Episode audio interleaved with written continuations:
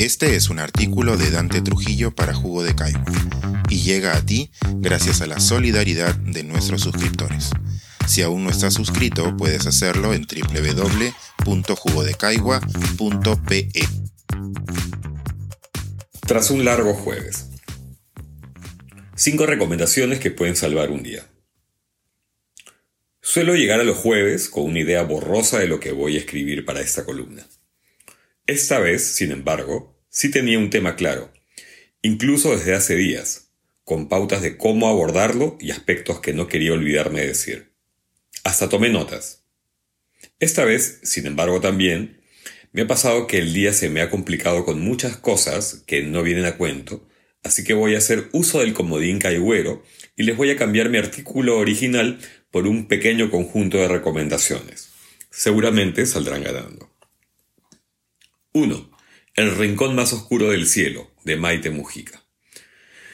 El nuevo libro de Mujica es un conjunto breve y exquisito de historias que, sutilmente enhebradas, configuran una unicidad que desconcierta y conmueve por igual. Lejos de efectismos, lo suyo gira alrededor de la incomodidad doméstica, la crueldad que se esconde en el cotidiano, el abuso, el desamor, la incomunicación, las formas de querer y de dejar de hacerlo. Todo captado a través de imágenes en apariencia fugaces pero de gran potencia. Aquí, como en la vida real, nada es lo que parece a simple vista. Solo se impone una mano de normalidad en el devenir de estas familias, parejas, hijos, mientras no nos demos cuenta o no queramos hacerlo de que todo está a punto de quebrarse. 2. Mapa de escritoras peruanas. Eso no es nuevo, pero merece mucho la pena seguir difundiéndolo, y más ahora que se está preparando una actualización. Esta plataforma, impulsada por el colectivo feminista Comando Plat y alojada en su web, es como su nombre indica, un panorama practiquísimo de las escritoras nacionales. La primera promoción reúne voces canónicas como Rosela Di Paolo al lado de figuras que merecen más atención de los lectores, Sui Jung, Gloria Mendoza Borda, y representantes de nuevas generaciones como la artista Wahundina Nanko. Poetas, narradoras, ensayistas y practicantes de la literatura oral de todo el país juntas en un solo espacio como una invitación a releerlas o si fuera el caso, descubrirlas. 3. Ocupas.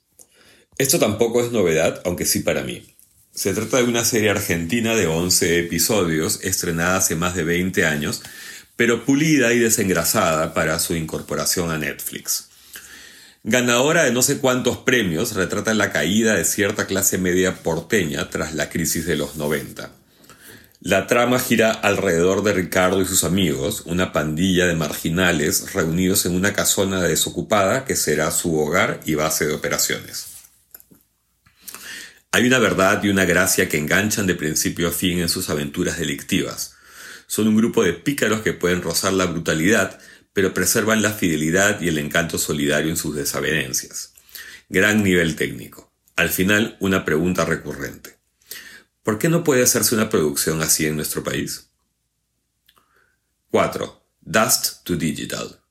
Esto es una web y un newsletter al que suscribirse, pero también puedes seguir su página en Instagram, con lo que cada día te sorprenderás con una selección de clips grabados artesanalmente con músicos de todo el planeta. Es decir, se trata de un esfuerzo colaborativo, solo curado y brevemente descrito por los editores. Desde intérpretes nativos de regiones remotas hasta eximios jazzistas de la metrópoli, niños que le sacan melodías a las latas y viejitas que forman un coro de ángeles rurales, esta es una invitación constante al aprendizaje y la maravilla. 5. Dafne Castañeda. Entre las cantantes locales, me parece, se está imponiendo una dicotomía. O van por el camino indie, que muchas veces más que independiente suena calco, o incurren en ritmos llamados urbanos, de los que paso. Dafne Castañeda toma la tercera vía, un estilo potente y propio, sin dejar de lado unas influencias que, a simple oído, van de Björk a Fiona Apple. Tiene dos producciones, un EP llamado Una banda que no se formó y un disco titulado Posguerra, ambos en todas las plataformas digitales. Historias de desamor y conflictos existenciales interpretados con frescura y mucha sensibilidad. Pajísima. Pensar, escribir, editar, grabar, coordinar, publicar y promover este y todos nuestros artículos en este podcast cuesta y nosotros los entregamos sin cobrar. Contribuye en www.jugodecaigua.pe barra suscríbete y de paso espía como suscriptor nuestras reuniones editoriales.